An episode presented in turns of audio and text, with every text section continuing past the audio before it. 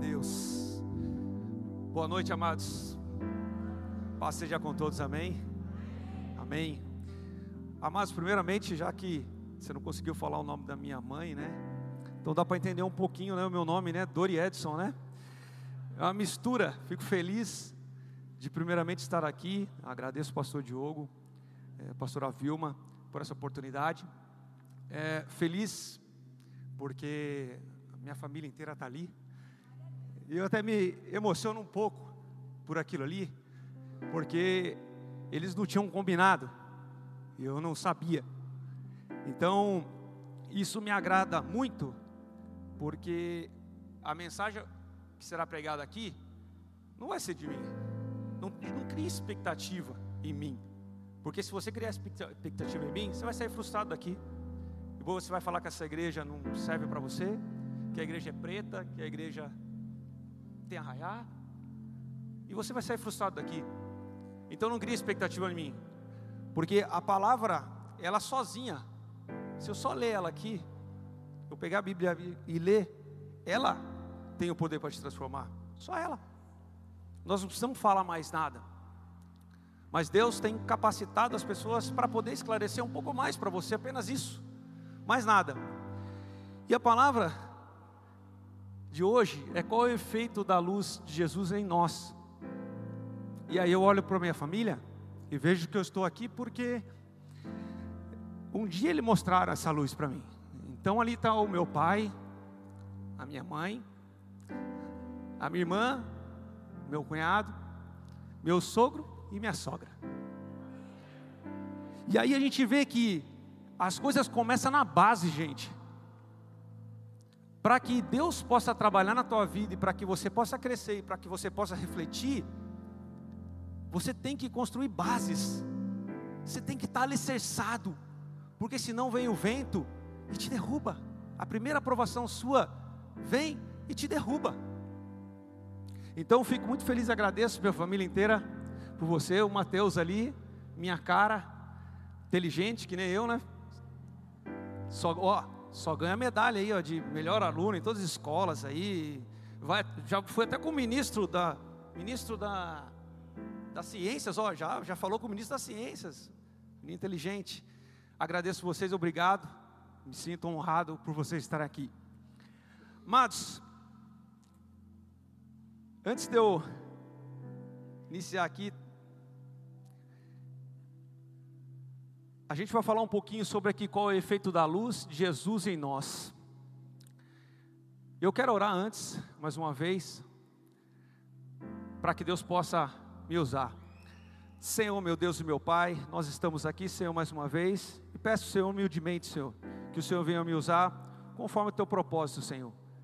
De mim não tenho nada, Senhor, mas sei que tudo vem do alto, Senhor. E que nesta noite, Senhor, esta palavra possa chegar no coração deste povo que está aqui, nesta multidão que está aqui, Senhor. Pai, sabemos que temos pessoas aqui que vieram sedentes para ouvir a Tua palavra, Senhor. Pai, e que o Senhor possa transformar de uma forma sobrenatural, Pai, e que essas vidas saiam daqui diferente nessa noite. É isso que eu te peço e te agradeço em nome de Jesus. Amém? Poder sentar em nome de Jesus. Para eu começar aqui, queria que, por favor, Amados, a igreja está apagada. Nós viemos aqui nessa noite para falar sobre luz. Pode ficar calmo que dá. Daqui a pouco a gente vai ligar. Em Gênesis 1, do 1 ao 2, diz assim: No princípio Deus criou o céu e a terra. A terra era sem forma e vazia.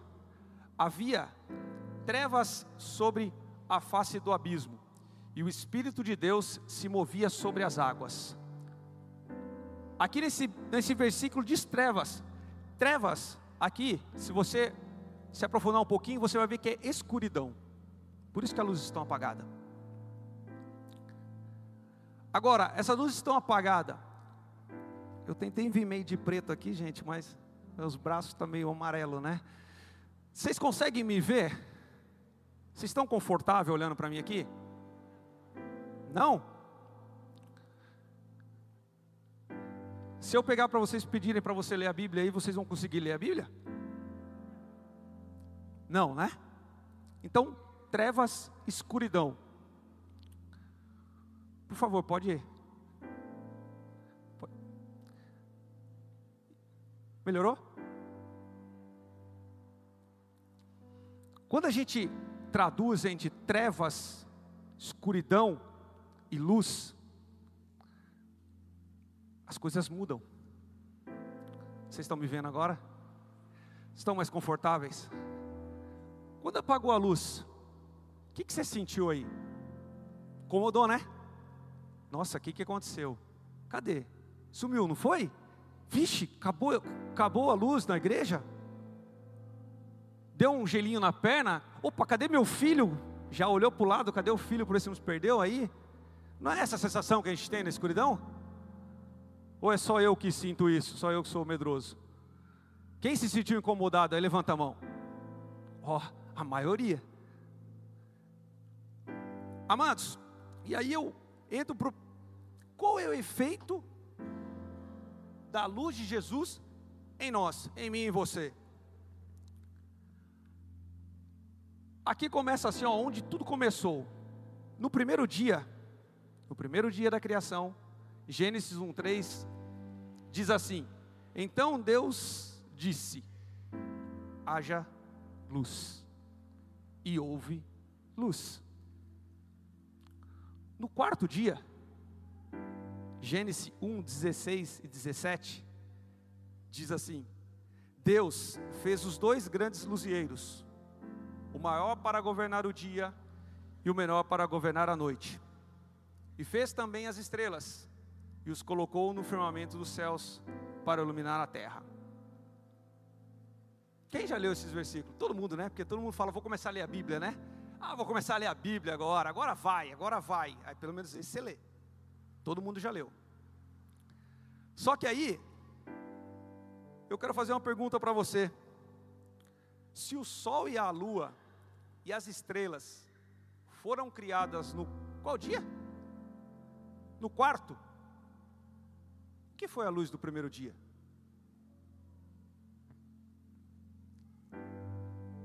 Um olhando para a cara do outro aí, é, né?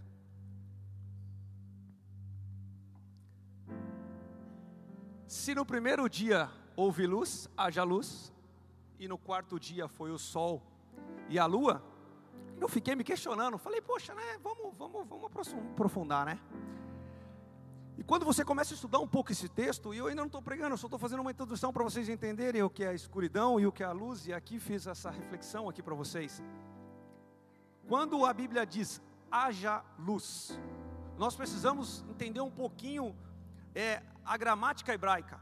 Não manjo nada disso, gente, tá? Fica tranquilo, tá tudo igual vocês, tá tudo certo, né? Exceto o Danilo, né, Danilo? Você manja, né? Tá, então.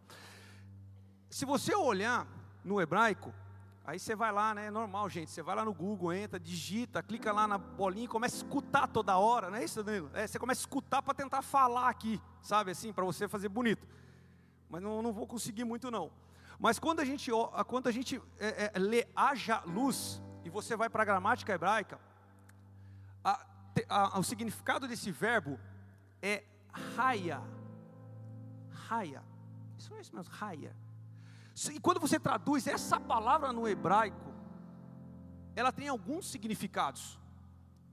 E, e dentro desse significado, ela, ela tem o acontecer, ocorrer ou aparecer. Aí começa a facilitar o nosso entendimento. Porque a Bíblia diz: haja luz. E quando eu volto para a Bíblia, pego esse versículo e ajusto esse versículo dentro de um contexto hebraico, você pode falar para esse versículo que apareça a luz e apareceu a luz. E aí eu começo a fazer conclusões específicas sobre o que é a luz. E aí a melhor explicação para tudo isso, e é a mais plausível, é que essa luz que relata em Gênesis 1 é a luz do próprio Criador. E quando nós entendemos é, que essa luz é a luz do Criador, aí eu não vou ficar no discurso com vocês, porque senão eu vou ficar aqui parecendo que é tudo bonito. Vamos para a Bíblia. Vamos para a Bíblia. Então, para ficar mais claro, em Apocalipse 21, 23. Apocalipse 21, 23. Está dizendo assim: olha lá. A cidade não precisa do sol nem da lua para lhe dar claridade, pois a glória de Deus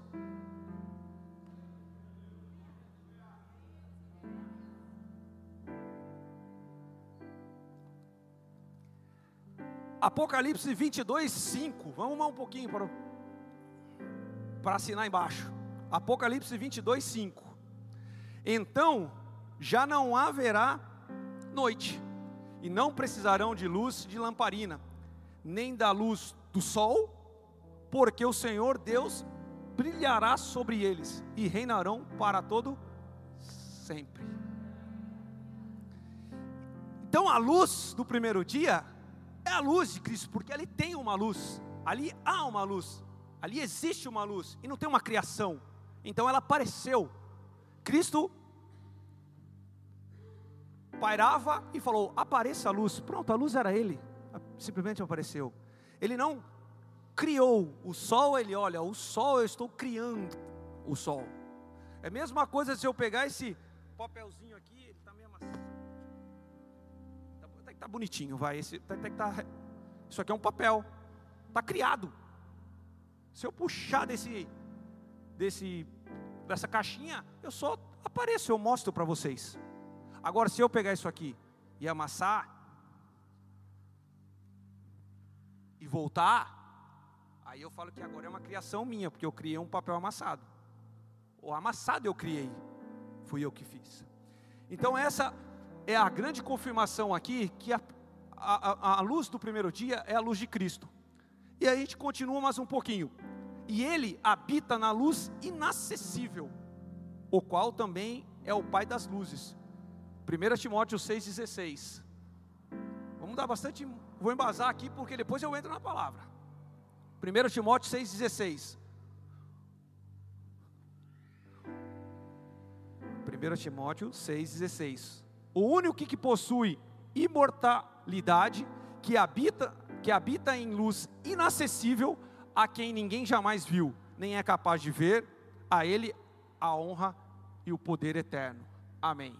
Timóteo 1,17: Toda boa dádiva e todo dom perfeito vem do alto, descendo do Pai das luzes, em que não podem existir variação ou sombra de mudança. O sol muda. O sol muda. O sol está mais. Tem hora que o sol está mais. Tá, ele nasce meio, parece meio fraquinho, né? E vai, e vai. Quando dá meio dia, o sol está. Você sente ele mais radiante. A luz de Cristo não muda. Então eu acabo aqui dando embasamento bíblico para vocês que a luz do primeiro dia, ela é uma luz que apareceu de Cristo. Essa é a luz principal. Aí, para eu me estender mais um pouquinho, então, qual o propósito de Deus trazer a luz os luzieiros somente no quarto dia? Por que Deus criou o sol e criou a lua? simplesmente para ele mostrar que a criação é ele. A criação é dele. E ele colocou tudo isso para mostrar que tudo parte dele. E na, não parte de nada, não tem coisas do além. Ele criou. E dentro dessa criação dele, quando eu estava preparando essa mensagem, me veio o girassol. Todo mundo conhece o girassol? Amarelinho, bonitinho, né? Lindo, né? E não sei se vocês já tiveram a curiosidade de, de, de estudar um pouquinho o girassol e, e ver como ele funciona. O girassol, ele fica o tempo todo esperando o sol. Ele nasce, quando o sol nasce, ele está apontado para o sol. O sol corta e ele vai assim, acompanhando o sol. Quando o sol posa. Ele já posa de uma forma que ele já fica esperando o sol do outro dia. E ele faz isso repetitivamente. Então ele acompanha o sol. E quando o girassol é, está apontado para o sol, que é a luz, sabe o que acontece com o girassol? Ele cresce. E o girassol, quando o girassol para de apontar, quando ele vira e para, ele não volta mais para olhar para o sol, porque ele já acha que ele é maduro. Depois vocês estudam isso, quando o girassol se acha maduro, ele para de olhar para o sol. Ele não fica mais virando, ele fica estático. Sabe o que acontece com ele? Ele morre. Então, isso, isso quando eu comecei a estudar, isso me, me veio assim de uma forma muito latente, porque a luz, nós precisamos da luz de Cristo. Enquanto nós olharmos para a luz de Cristo, mirarmos, acompanharmos a luz de Cristo, buscar a presença de Deus, nós vamos estar crescendo. O dia que a gente achar que a gente é maduro o suficiente para tomar decisões sozinhas, não buscar Deus, que achar que é tudo do seu jeito e querer enfrentar a vida com a sua força, você vai achar que você está maduro, que você não precisa mais de Deus, e você vai parar de olhar para a luz. E quando você parar de olhar para a luz, é onde você vai morrer. E aí você vai falar assim: ah, eu estou fraco na minha fé. Ah, eu estou meio abatido, né? Estou meio abalado. Porque talvez o irmão não olhou para a minha cara, ou talvez porque eu não ministrei, ou porque eu não cantei, ou porque eu não preguei, ou por. Estou meio abalado. Se você fica abalado com essas coisas, é porque você não está olhando para a luz. Se isso te incomoda, é porque você não está olhando para a luz. O seu girassol está começando a virar meio devagar já. E uma hora você morre. Então aqui gera uma, uma, uma experiência tão grande que é cuidado quando você achar que você é muito maduro, que você está preparado para tudo sozinho. Agora vamos para a pregação. Vocês entenderam o que é a luz? Vocês entenderam o que é as, as trevas? A escuridão? Vamos lá. João 8, 3 a 11. Vou ler aqui para vocês, e vai estar no telão, João 8, 3, 11. Então os escribas e fariseus trouxeram à presença dele uma mulher surpreendida em adultério, e fazendo-a ficar em pé no meio de todos, disseram a Jesus: Mestre, esta mulher foi surpreendida em flagrante adultério na lei, Moisés nos ordenou que tais mulheres sejam apedrejadas. E o Senhor, o que tem a dizer? Eles diziam, eles diziam isso tenta, tent, tentando para terem do que se acusar. Mas Jesus, inclinando-se, escrevia na terra com o dedo. Como eles insistiam na pergunta, Jesus se levantou e disse: quem de vocês estiver sem pecado, seja o primeiro a tirar uma pedra nela. Inclinando-se novamente, continuou a escrever no chão. Mas eles, ouvindo essa resposta, foram, saiu um por um, a começar pelos mais velhos e a, até os últimos, ficando só Jesus e a mulher em pé diante dele. Levantando-se, Jesus perguntou a ela: Mulher, onde eles estão eles? Ninguém condenou você? Ela respondeu: Ninguém, Senhor. Então Jesus disse: Também eu não a condeno.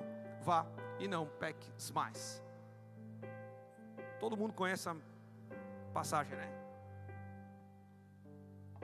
Uma passagem muito conhecida, aonde o foco principal sempre está na, na mulher, né? Que ela é adúltera, né? Vamos, vamos, vamos usar ela para bater na igreja, né? É assim que as pessoas pensam, né? Mas eu vou tentar trazer aqui uma, alguns tópicos para que você consiga entender um pouco a luz de Cristo, como que a luz de Cristo funciona. E aí, olhando para Cristo e depois olhando para a mulher. Em João 8,4, estava dizendo lá, não precisa passar mais aqui agora não, tá querida? Fique em paz aqui, eu vou só para orientar aqui. João 8,4 então diz: Mestre, esta mulher foi surpreendida em flagrante adultério. Em Levíticos 20, 10, nós temos que observar que a lei de Moisés, realmente, ela manda apedrejar os adúlteros. Sim ou não? Sabe o que está escrito lá? Se um homem adulterar com a mulher do seu próximo, será morto o adultério e adultera, os dois. É homem ou mulher. Adulterou, vai os dois para a foice. Só que aqui, quando a gente volta no, no, no versículo 4, diz assim: Mestre, esta mulher e se você voltar no 3, está dizendo que eles levaram até Jesus e colocou de frente com o povo. Esta mulher foi surpreendida em flagrante adultério. Amados, aí você para para pensar aqui. Cristo é a luz. Quando você é luz, ficou bonito aqui, né? A luz assim em mim aqui, né? Chama atenção, não chama? Uau, né? Dá para quem gosta aí do, do Instagram aqui, fica linda essa foto aqui. Quando você é luz, você atrai as coisas boas, mas você atrai as coisas ruins. Quando eu olho para esse versículo aqui, que ele diz, essa mulher foi surpreendida e flagrante, sabe o que me incomoda, gente? Me incomoda me incomodou com força. Cadê o homem? Se a lei estava pedindo para que o homem e a mulher teria que ser apedrejada, cadê o homem?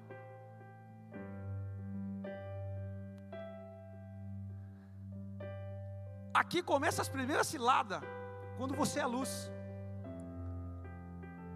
Quando você é luz, o foco vem para você e as armadilhas de Satanás e a armadilha do povo vem sobre você para tentar te pegar, para tentar te destruir, para tentar te ofender, para te tentar te deixar mal, para te deixar para o chão, para que você esfrie e perca o brilho que você tem em Cristo. Então aqui quando eu começo a olhar isso aqui, eu já vi a primeira cilada. Eu falei, olha, cadê o, cadê o homem aqui, né? Casou muito aqui. Isso acontece no seu trabalho, na sua família, no seu meio dos seus amigos. Se você começa a se destacar, se você começa a mostrar uma luz diferente, vem uma armadilha para o teu lado. Aí eu vou para o versículo 5. Na lei, Moisés nos ordenou que tais mulheres sejam apedrejadas. E o Senhor, o que tem de a dizer? Amados, aqui, o povo queria, Jesus só tinha duas respostas: ou é sim ou é não. Concorda comigo? Todo, todo lugar, ou você vai para cá, ou você vai para cá, ou é sim ou é não. Então, quando a, a, a, o versículo diz que o Senhor, o que tem a dizer? A provocação aqui estava: se Jesus fala, sim, pode apresentar, taca pedra, vai, desce pedra. O que que acontecia? Jesus naquele momento, ele estava indo contra o poder de Roma. E ele não tinha autonomia para isso. Então iriam pegar Jesus por isso. E iriam acusar Jesus. E se ele fala não, não, não, não, não, não apedreja, ele estava indo contra a lei de Moisés. Ou seja, se correr o bicho pega, se ficar o bicho come. E quantas vezes nós, na nossa vida, nós ficamos nessa, nesse, nessa situação, que a gente não sabe para onde a gente vai, qual a decisão a gente tem que tomar, e muitas das vezes, eu sempre falo isso, que às vezes a falta da decisão ela é pior do que o erro. Porque quando você não faz nada, quando você não se mexe, nada acontece. E quando você mexe, você, se você errou, você fala, opa, errei, não deu certo isso aqui, você já corrige, você aprende com o erro. Mas nesse versículo, o que eu vejo aqui é que quando você é luz e você é, sofre perseguições, além das perseguições, você tem muita provação, porque não é só a, é, é, é, a cilada, tem a questão do, da provocação, do confronto, como estava aqui, e o Senhor, o que tem a dizer? As pessoas não estão, é, é, não são suficiente para armar cilada, ela te provoca até o último, isso consome a sua luz, consome o seu espírito, consome a sua, a sua comunhão com Deus, porque quando você está em, em dificuldade, quando você está em luta, Nós também somos assim. Nós temos cristãos que, quando está passando por luta, ele busca mais a Deus. Ora, dobra o joelho, hora de madrugada, uau, e vigília, e monte, e ai, tudo, quando está passando por luta. Mas tem um monte de cristão que, quando passa por luta, vai só se esfriando. E essas são sempre as duas decisões. Ou você vai, ou você vai. Agora, se não fizer nada, não resolve. Continuo no versículo do 6. João 8,6. Eles diziam-se tentando para terem, é, terem de se acusar, mas Jesus, inclinando-se, escrevia na terra com o dedo. Amados, aqui eu parei. Falei, meu Deus, o povo tudo ali, né? Ah, mano, confusão, Pai, Jesus, tranquilão. O povo, ele ó, Deus do céu, né? Como só Deus mesmo, né? É só Deus. Porque como que naquele, naquele momento, naquela situação, só Jesus mesmo para ficar ali, ó, inclinando e na, com o dedinho, na, como diz a Bíblia, né? escrevia na terra com o dedo. Aí eu vejo, começo a ver o poder da luz.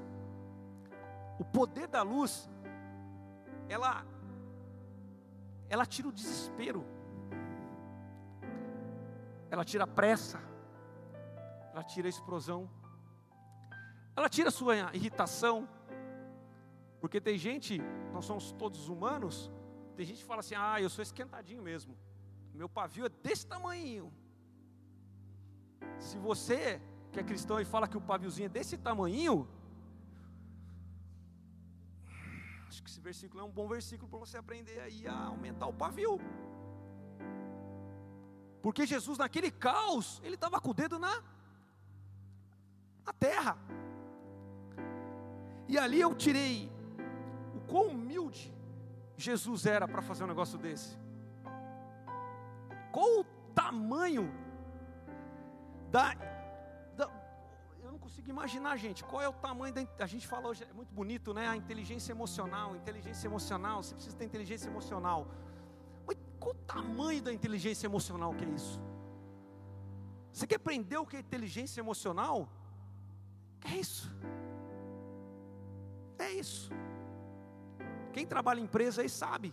Fica lá todo mundo lá, é treinamento e treinamento, é inteligência emocional, inteligência emocional. Que eu vou abrir um vídeo lá e falar assim: ó, sabe que é inteligência emocional? Abre aí a palavra aí, vai. João 8,6.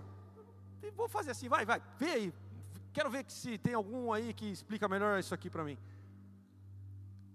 Porque aqui me mostra que a luz, ela traz humildade, ela traz inteligência emocional, ela traz tranquilidade, ela te traz sabedoria, ela te traz calma, ela muda o teu caráter e faz você pensar diferente. E além de pensar, ela faz você agir diferente. Porque se Cristo não refletir no que você faz, não adianta a palavra. Você pode vir aqui pular e falar palavra e não sei o que, não sei o que. Se você não refletir, se você vem e quer evangelizar alguém e as suas ações e a sua luz não é essa no seu dia a dia, amigo, você perde a credibilidade. Mas eu vou continuar aqui. Em João 8,7, estou só descrevendo os versículos lá para vocês. João 8,7. Como eles insistiam na pergunta, Jesus se levantou e disse: Quem de vocês estiver sem pecado, seja o primeiro a tirar a pedra. Aqui, Jesus, a gente pensa assim: você acha que Jesus não sabia o que estava acontecendo ali? Será que Jesus não sabia que era uma cilada para pegar ele? Sim ou não, igreja? Sim ou não? Eu também tenho absoluta certeza que Jesus sabia o que estava acontecendo ali. Então, quando ele se inclinou e fez essa pergunta, desta forma, né? Quem de vocês estiver sem pecado, que atire a primeira pedra. Sabe o que Jesus acabou fazendo ali de novo? Fez o versículo Gênesis 3. ele pegou a luz dele e resplandeceu na fala dele. Quando Jesus falou, haja luz, apareceu a luz. Neste momento aqui, quando Jesus fala assim: Quem de vocês estiverem sem pecado, seja o primeiro a tirar a pedra, Jesus falou assim: Apareça a minha luz. Só apareça a minha luz. Porque quando aparecer a minha luz, o que, que acontece? Quando ligou a luz aqui, eu não apareci aqui, né? E quando tem a luz, sabe o que acontece? Aparece o meu e o seu pecado.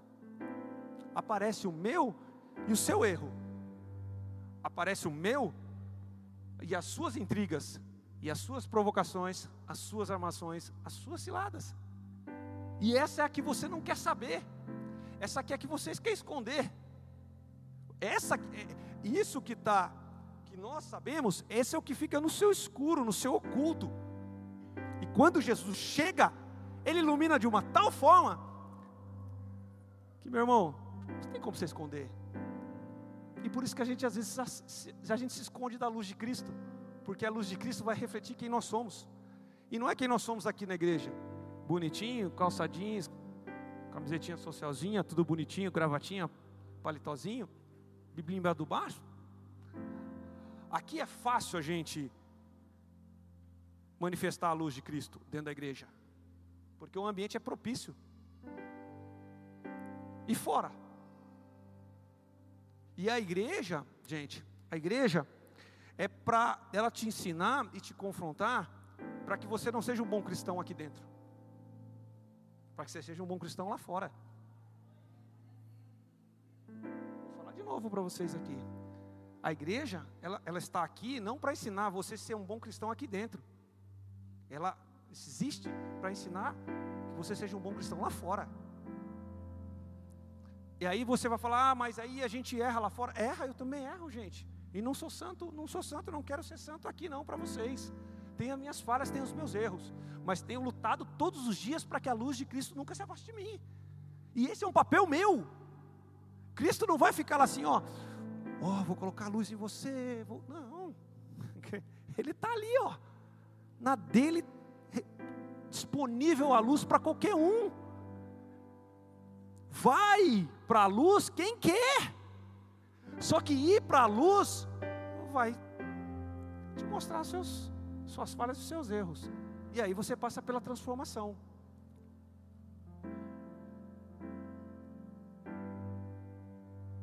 Aí no versículo. Aqui. Boa. A luz. Ela tem um papel tão grande que se eu deixasse a luz apagada e eu quisesse andar aqui, eu poderia cair e se machucar. Quando você entra na luz, as suas decisões elas se tornam mais fáceis. Quando você está na luz, as suas decisões elas são mais fáceis. O caminho, quem andou, vocês já andaram no meio da floresta, fizeram uma caminhada aí e está meio escuro? Você saiu meio tarde em algum lugar e andou em um lugar que era meio deserto. É fácil? Não é fácil. Tudo dá, tudo dá pavor, né? Ainda mais se mexe no meio do mato ali, um gatinho passando no mato, você, você pensa que é um leão e sai correndo. Então, o caminho ele é mais, ele é mais seguro na luz. Os perigos são mais visíveis. Eu não estou aqui pregando para vocês que se você ficar na luz, nada vai acontecer com você, porque isso é hipocrisia da minha parte se eu falar isso. O que eu estou falando para você aqui é que se você andar na luz, os problemas serão visíveis. Você vai conseguir enxergar com mais facilidade como Jesus estava enxergando. Ele estava sabendo qual era a estratégia, porque Ele é a luz. Então cabe nós estarmos à luz para poder andar com segurança. Aí você vai falar para mim assim: ah, pastor, mas eu, você não sabe a minha vida. Só quebra a cara. Tudo que eu ponho a mão dá errado. Nada funciona. Já sei todas essas histórias eu também. Mas será que dá errado porque você quer fazer do teu jeito? Porque será que se você colocar a luz de Cristo aqui não vai ficar mais claro se você vai saber para onde você vai? E cuidado de achar que às vezes a luz de Cristo é o sol. E aí o cristão vem, né, e fala: ah, não, o que Deus está me mandando falar é isso. Não, é isso que você quer, né? E aí você fala que é Cristo falando. Aí você começa a colocar o sol que nós conhecemos para achar que é a luz de Cristo. E aí dá errado, porque o sol, ele, certo horário, ele some, agora não tem sol. E aí? E aí quando você vai procurar o sol, fala, cadê o sol? Agora está noite. É, agora eu preciso acender a luz para eu ficar num local agradável. Então, andar na luz, ela faz toda a diferença. E aqui, amados, tem, tem, tem coisas que. As coisas acontecem na nossa vida e às vezes a gente não entende. Eu vou. Vou tentar encaixar aqui um, um testemunho bem rápido da minha vida para vocês. Eu, no, no aniversário da Flávia, aniversário da Flávia, da minha esposa, aniversário dela, eu estava trabalhando até mais tarde. Estava num desafio muito grande lá, eu estava trabalhando até mais tarde. E saí bem atrasado do trabalho. Eu estava vindo de Bragança Paulista, para cá, na Não Pedro. E eu falei para ela, amor, puxa, desculpa, 8 horas da noite eu estou saindo, era uma terça-feira, eu falei, eu queria sair com você, comer um negócio com você, fazer uma média com a mulher, né, gente? Tem que, né, a gente tem que cuidar, né? E eu preocupado ali com o horário, e ela virou para mim e falou assim, não, você está saindo agora, para, come alguma coisinha e vem em paz. Pô, que lá me estraçalhou, ela sabe como, como eu sou, então eu fiquei muito mal com isso. E vim embora. E aí vindo embora, falei, puxa, mas oito e meia, né? Não, não dá mais fazendo terça-feira, né? Eu parei no, no frango assado da Dom Pedro, lá saindo da, da, da Bragança assim, parei para comer uma coxinha e uma coca, porque estava tava ruim, né? Tava precisando de uma energia. Peguei uma coca e, um, um, uma coxinha e saí. E vim embora. Andei mais cinco minutos, bati o carro.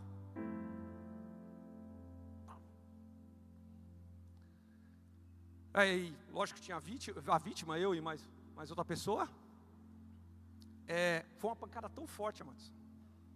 Uma pancada tão forte que eu não vi nem de onde veio. E, ok, bati, pensei que meu carro estava pegando fogo, pulei do carro, vidraça tudo aqui, desci do carro, coloquei a mão no rosto assim, ó. Minha mão cheia de sangue. Falei assim, nossa, o, o, o para-brisa estourou todinho o meu rosto. Desci do carro, o carro em movimento, eu desci, pulei do carro, e só vi meu carro indo assim para frente, assim. Parei, fui ver o que estava acontecendo. Amém. Aí chega resgate, aquela coisa toda, e eu lá. E eu parei para pensar. Aí, sem celular, porque meu celular explodiu na hora da batida. Meu carro deu perda total, meu celular também. Aí eu parando ali, falei assim: como eu vou ligar para minha mulher?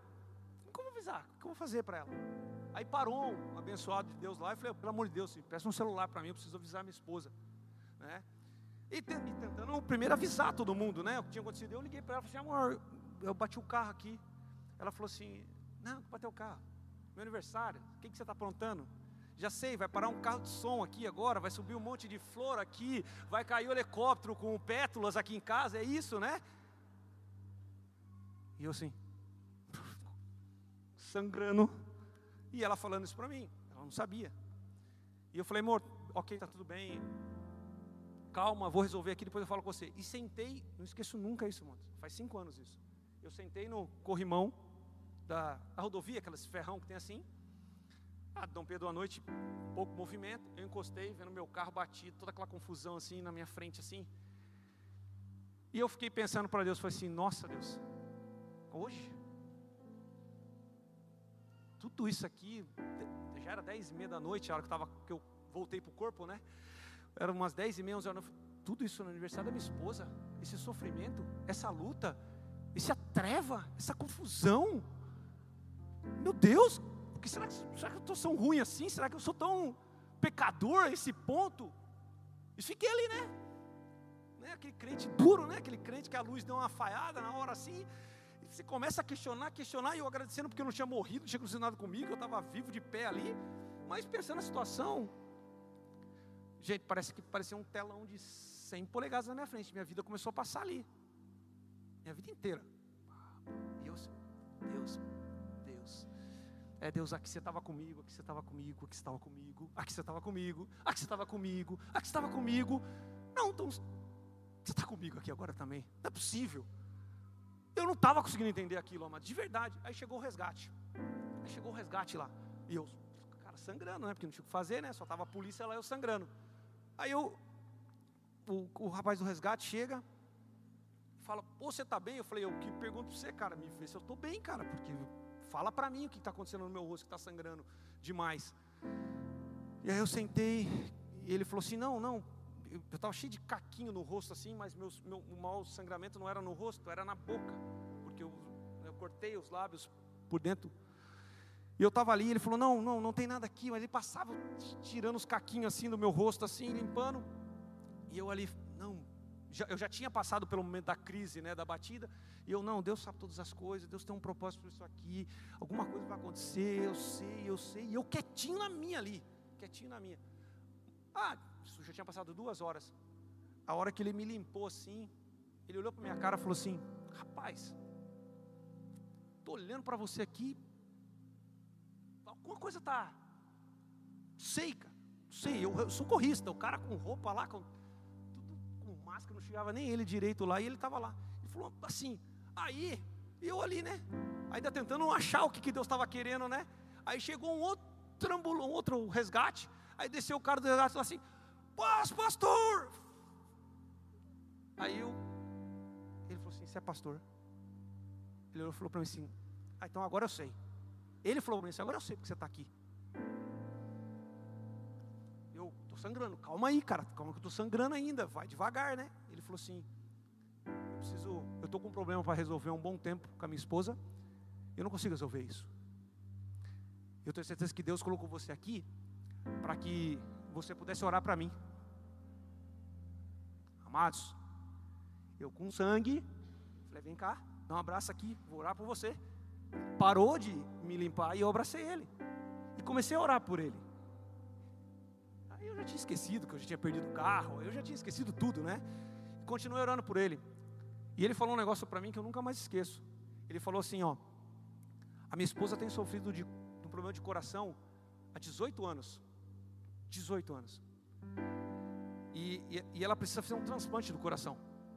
Só que ela não consegue, então é, o corpo dela sofre, porque o coração dela está diminuindo. E ela está com 30% do batimento do coração agora, e ela está lá no, na, no hospital em São Paulo. E eu falei assim, Deus, e aí? A mulher está com 18 anos com esse problema, eu estou aqui.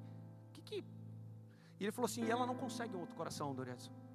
Ela não consegue porque o problema do coração dela, é, o transplante de coração é né, muito complexo e para você fazer um transplante de coração, a, a, pessoa que vai doar, ela precisa ser do mesmo tamanho e do mesmo peso, além do tipo sanguíneo. Então é muito difícil. E ela encolheu porque o coração foi, foi ela foi encolhendo, então ela ficou menor. Era muito complexo. E eu virei para ele e falei assim, era terça-feira, eu falei assim, ó, a Flávia sabe tudo isso. Eu falei assim, eu vou lá orar para tua mulher lá no hospital. Você me deixa eu ir? Ele falou, pode ir. Eu fui orar. Eu fui orar e cheguei lá no hospital. A hora que eu cheguei, assim, eu vi ela assim, ela com um sorriso deste tamanho 18 anos. Eu vi a luz que tinha nela quando eu cheguei lá. E eu fiquei chorando uma hora, que eu não conseguia falar nada para ela. Eu dobrei meu olho e falei assim, eu reclamando eu falando essas coisas, eu reclamando da minha vida, eu reclamando o que Deus deixa de fazer, porque Ele é Deus e Ele sabe todas as coisas, e eu estou preocupado com o que Deus está querendo, tá, não está atendendo as minhas vontades e as minhas necessidades. Eu falei, Deus, não. O que, que, que o Senhor está fazendo nessa história toda? Irmãos, eu, eu vou falar para vocês que eu acho que, que a, ali eu acho que eu fiz a minha oração, a minha maior oração da minha vida. Foi naquele momento para aquela mulher. E eu orei, e orei, e orei. E falei assim: Amém, Senhor. O Senhor sabe que. Não é, eu ficava toda assim: Não é possível, Deus. O Senhor fez tudo isso para não, não terminar esse trabalho aqui. E eu fui embora. No sábado de manhã com a Flávia. A Flávia não pôde nem entrar. Eu consegui arrumar um jeito de entrar lá. E quando eu saí, com o WhatsApp do, do, do, do, homem lá, e conversando com ele. Dois dias, amados. Ele me ligou e falou assim: a minha mulher vai fazer a cirurgia do coração amanhã. Aí eu já fiquei mais dois dias chorando, né? E aí, aí eu comecei a pensar e falei assim, Deus, mas e aí? Tudo isso ainda? Essa mulher já era uma mulher de idade. Ele falou assim, ele virou para mim e falou assim, Dori, eu, eu, sei que a chance dela sair viva disso é muito baixa. Ela já estava com, acho que quase 60 anos, era muito baixo. E ele falou assim: Eu estou com medo agora de autorizar a cirurgia. Eu falei assim, cara, não. Ela falou para mim, não foi uma vez, foi umas quatro ou cinco que ela queria uma chance de fazer a cirurgia. E ela tem um coração novo. Ela falou que ela queria uma chance. Eu falei assim, não, cara, não faça isso. Não estraga o, não estraga você, cara, o que Deus tem para ela, cara. Não estraga você. Se você está 18 anos, não estraga isso. Deixa ela. Deus sabe todas as coisas. E ela fez a cirurgia. No outro dia ela fez a cirurgia. E ele me ligou e falou assim: ela saiu dessa. Ela passou pela cirurgia. Ela está viva. Eu falei, cara, amém, cara, Deus sabe todas as coisas. Aí eu falei, quero falar com ela, preciso falar com ela, preciso ir aí, pelo amor de Deus, né? E ele falou assim: não pode agora, agora é complicado, você vai conseguir só daqui uma semana. Eu falei, amém. E passado três dias, ele ela já estava falando, eu consegui falar com ela no celular, com ele assim, né? Ela estava, eu já conseguia ver a vozinha dela, etc. Assim, e o meu coração me alegrou muito com tudo isso. E no final da história, depois de três dias, ela, ela veio a falecer. Só que ela veio a falecer de infecção hospitalar. Não foi nem do coração, porque ela estava debilitada, ela acabou falecendo. Por que eu trouxe tudo isso aqui? Vou acelerar para terminar minha, minha mensagem aqui. Porque às vezes a gente não entende a luz de Cristo. A gente não sabe o que, que Deus quer da nossa vida. Ele sabe, Ele sabe tudo o que nós queremos. Mas nós não sabemos qual, o que Cristo quer da nossa vida. E às vezes a gente não sabe o poder que a nossa luz tem sobre as pessoas. Guardem isso. Vocês, muitas vezes, não sabem a luz que está dentro de você. E o quanto você pode fazer diferença com as pessoas que você conversa, com, você, com as pessoas que você lida. E depois que ela morreu, eu virei para ele e falei assim: Olha, queridão, seguinte, ela pediu uma coisa só para Deus, ela queria fazer o transplante. E senti que ela fez transplante. Ela teve essa oportunidade. Ficou três, três dias com um novo coração. E ela falou com você. ela cumpriu o desejo dela. Deus cumpriu o desejo no coração dela. Então, às vezes, a gente, a gente pensa que a gente está naquela escuridão tão grande que nós vimos aqui, e que basta Deus só pegar e colocar, aparecer com a luz dele, que as coisas mudam. E a minha treva e a minha escuridão naquele momento foi transformada como o maior testemunho que eu tenho na minha vida. Isso transformou a minha vida, o meu caráter. Porque tem coisa, gente, que Deus precisa dar uma apertada bem grande em você para você mudar. Porque você está acostumado com os puxãozinhos de orelha de Deus, do Espírito Santo, e você não muda por completo. E aí Deus vai dar uma, uma lapada bem forte para que você mude. Mas eu vou voltar aqui. E eu tenho mais cinco minutos. É isso? Vou acelerar aqui agora. Que eu não posso deixar de finalizar com mais uma parte aqui. João 8,8 diz que Jesus inclinou-se novamente e continuou a escrever no chão. Gente, nós vimos oito versículos, falou duas vezes que Jesus foi para a terra com o dedo, está mais importante do que a mulher. Aí eu parei para pensar e falei assim: meu Deus, o que tem esse dedo na terra? Mas voltou a escrever na terra de novo. Aí, tenho certeza que vocês estão pensando aí, né? O que escreveu lá na terra? Né? Ah, que, que escreveu lá na terra? Aí, amados, tem muitas tentativas de adivinhar o que está lá na terra. Né? Ah, escrevia os pecados da, das pessoas que estavam com a pedra, estava escrevendo a lei, estava é, desinteressado, né? Porque ah, os caras estão falando que preguiça, né? Vou ficar aqui com o dedinho aqui, mostrou desinteresse. Tem um monte de coisa ali. Mas de fato, o que que Cristo, que Jesus estava escrevendo naquela terra? O fato é que a gente não é possível saber o que, que ele estava escrevendo naquela terra. Não é possível. Só que às vezes a gente quer, a gente tenta ser maior que as escrituras e a gente tenta inventar. Então não é possível saber o que escreveu. E aí, irmãos, olha o que eu vou falar para vocês agora. Nós precisamos, escutem isso, prestem atenção. Nós precisamos aprender a nos calar onde o texto se cala.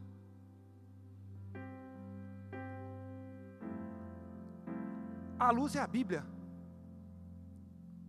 Quando a Bíblia não fala, você fecha a boca. Você não tem que falar, não tenta adivinhar, não tenta florir, não tenta mostrar um negócio que não é. Porque senão você vai sair da luz, você vai sair do foco, você vai sair do que Deus quer para a tua vida.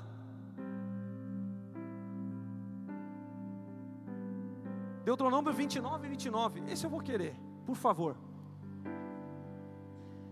Vou ler aqui para vocês. Deuteronômio 29 e 29.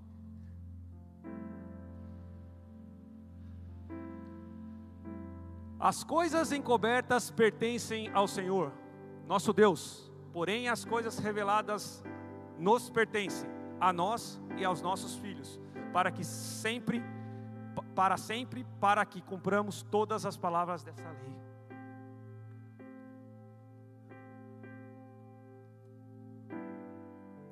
E eu vou encerrar minha mensagem aqui em dois versículos. Continuando ali, Jesus, 8, 9. Mas ele, ouvindo essa resposta, foram saindo um a um, a começar pelo mais velho até os últimos, ficando só Jesus e a mulher em pé diante deles.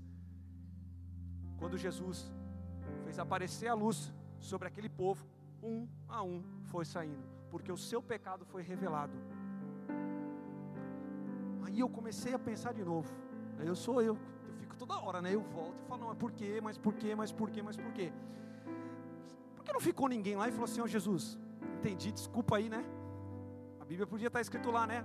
É o versículo falando, não vamos tentar adivinhar as coisas, não. Eu faço pergunta porque eu quero, eu, eu tento entender os negócios. Mas todo mundo saiu. Todo mundo saiu porque a luz de Cristo brilhou. Porque quando a luz aparece, o pecado demonstrou.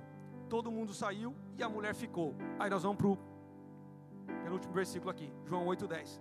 Levantou-se Jesus, perguntou a ela: Mulher, onde estão eles? Ninguém condenou você.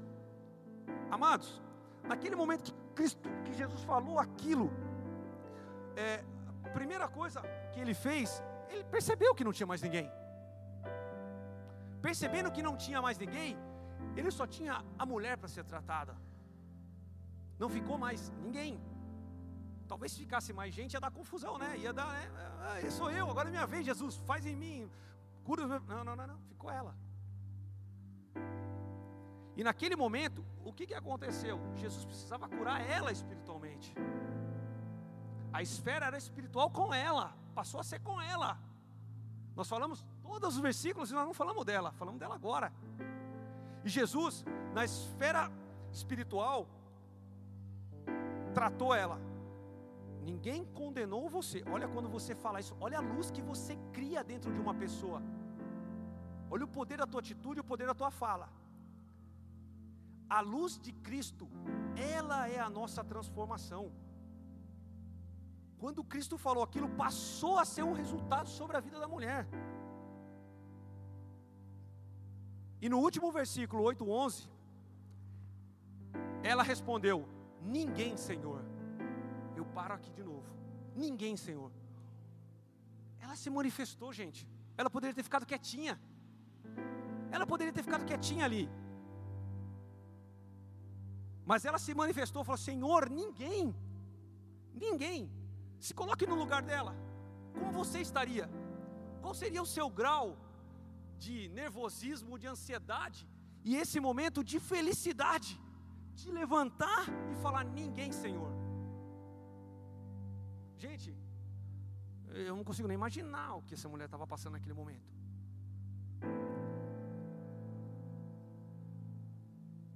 Só que ele deixa as últimas palavras desse, dessa mensagem. Mas, vá e não peque mais. Amados, quero que você fique de pé.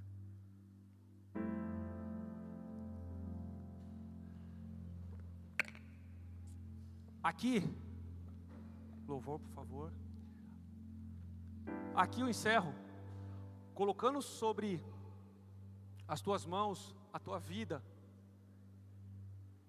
Esta segunda parte do versículo, que diz: Vá e não peques mais. A decisão é sua. Por isso que eu falei para vocês não colocar expectativa em mim. Porque a decisão é só sua. Cristo aqui, ele deixou muito claro. Aqui eu fiz o meu papel através do Espírito Santo para colocar algumas verdades e alguns confrontos na sua vida. Será que só eu me senti é, confrontado com essa palavra? Ou tem mais alguém aí que ficou confrontado com essa palavra? Você pode levantar a mão aí. Quem, quem, quem ficou confrontado com essa palavra? Mexeu com você? Mas eu não quero só que mexa com você. Porque se eu falar que eu quero só mexer com você, é emoção. O que eu quero trazer para você aqui é a palavra de Cristo, aonde diz: vá e não peque mais. Então a decisão é só sua. Eu não sei como você chegou aqui. Eu não sei da sua vida, eu não sei da sua história, eu não sei, eu não te conheço. É a primeira vez que eu estou pregando aqui. Que, espero que não seja a última, né? Não, né? Vou falar com o pastor Diogo depois para ver se não seja a última. Mas assim, é a primeira vez que eu estou pregando aqui. E a gente precisa ser a luz. Eu estou buscando, me esforcei demais, lutei, lutei demais com essa mensagem aqui para poder ser a luz na sua vida. Mas a decisão, ela é só sua. Então, se você chegou aqui destruído, pensando que a sua luz está apagando, que você não acompanha mais Cristo, e que você não está crescendo mais, eu peço que você abaixe sua cabeça agora.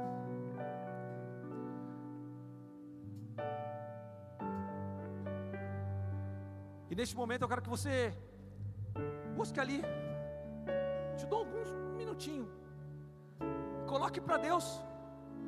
Coloque para o Espírito Santo.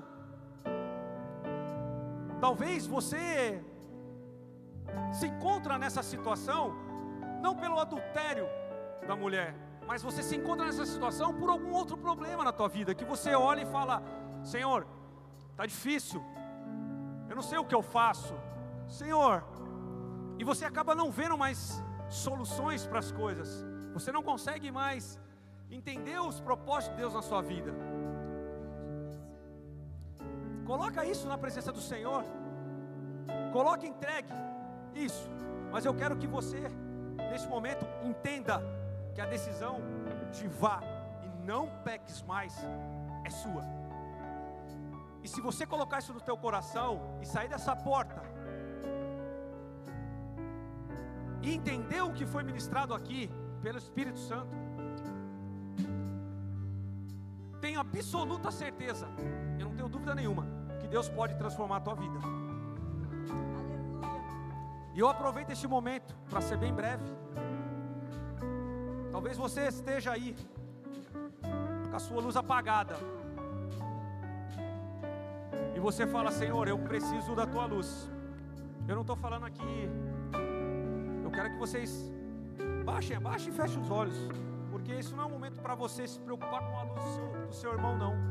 Se preocupa com a tua luz apenas. Eu quero que neste momento que você entende que a sua luz está apagada, eu não estou falando aqui se você é crente ou não é, se você tem anos de igreja ou não tem anos de igreja. Eu só quero que você coloque a tua mão no teu coração se você entender que a sua luz está apagada, que você fala, Senhor, eu preciso que o Senhor acenda a luz, Senhor. Só isso que eu peço. Isso não é vergonha, ninguém está olhando você, você e Deus. É você e Deus. É você, Espírito Santo. Senhor, que o Senhor possa é, chegar a cada mão no seu coração aí, Pai.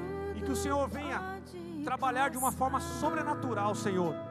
E que o Senhor possa colocar a luz, Senhor, a tua luz sobre essas vidas. E que essas vidas sejam transformadas, avivadas, renovadas pela tua luz, Senhor.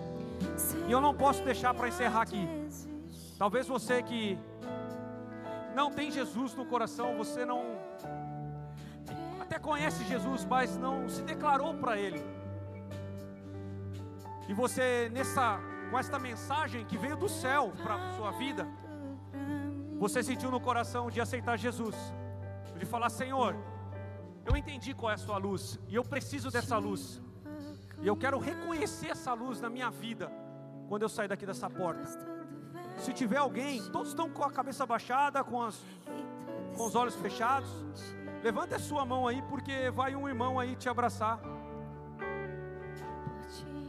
Não tenha, não tenha vergonha disso. Isso é um momento seu com Deus. Eu aqui não preciso forçar nada, porque a palavra de Deus foi ministrada, mas eu não posso deixar de, de não dar essa oportunidade para você. Se tiver alguém, por favor, levante sua mão. Isso é para a honra e glória do nome de Cristo e para que a, luz venha sobre a tua vida. Amém? Deus abençoe vocês, que vocês possam ter uma, uma nova oportunidade. Deus abençoe vocês e que a luz de Cristo possa estar sobre a vida de vocês. Amém? Novamente.